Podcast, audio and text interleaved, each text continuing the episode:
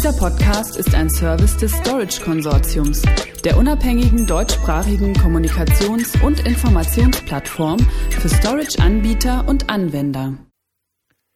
Fünf Phasen zum Aufbau eines effektiven Disaster Recovery Plans.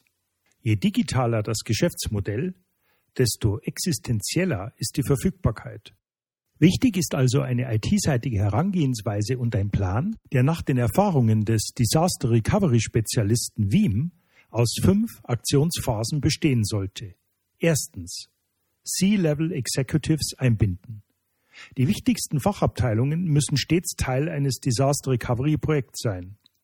Doch die Konzeption dieses Plans ist zeitaufwendig und Verantwortliche der Fachabteilungen sind zumeist stark in das operative Geschäft eingebunden.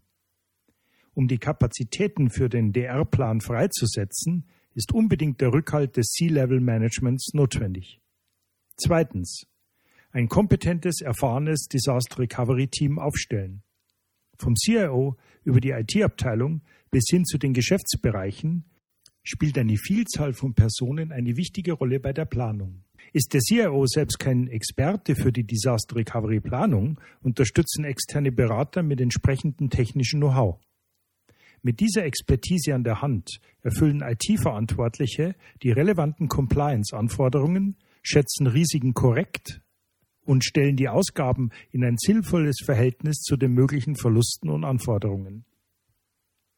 Geschäftsbetriebe und Abteilungen. In das DR-Team gehören Mitarbeiter aus allen wichtigen Unternehmensbereichen. Gemeinsam legen diese dann jeweilige Schlüsselsysteme, Services und Infrastrukturelemente fest, die sie für die Aufrechterhaltung und notfalls Wiederherstellung des Geschäftsbetriebes benötigen. Drittens. Den Umfang des Disaster Recovery Projekts definieren. Mit dem Umfang definieren Unternehmen, welche Geschäftsbereiche und Fachabteilungen in diesem Plan aufgenommen werden. Sind zu viele Systeme Teil des Projekts, erschwert dies die Umsetzung und das gesamte Disaster Recovery Projekt steht schnell auf der Kippe. Hinweis.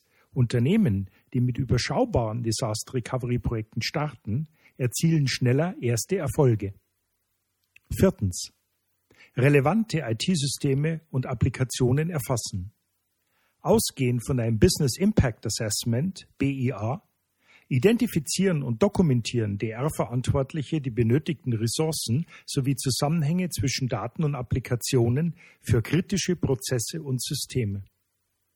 Anschließend erfasst das DR-Team die IT-Systeme und Anwendungen, die Teil des Projekts sind.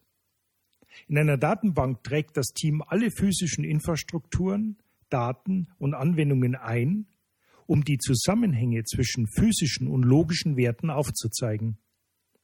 So entsteht eine Übersicht, auf welchem Server welche Anwendungen laufen und DR-Verantwortliche stellen sicher, dass Applikationen auch auf den DR-Servern reibungslos funktionieren.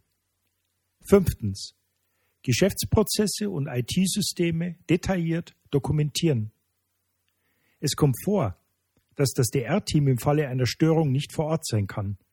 Umso entscheidender ist dann die detaillierte Dokumentation der kritischen Geschäftsprozesse und der benötigten IT-Ressourcen sowie Präventivtrainings.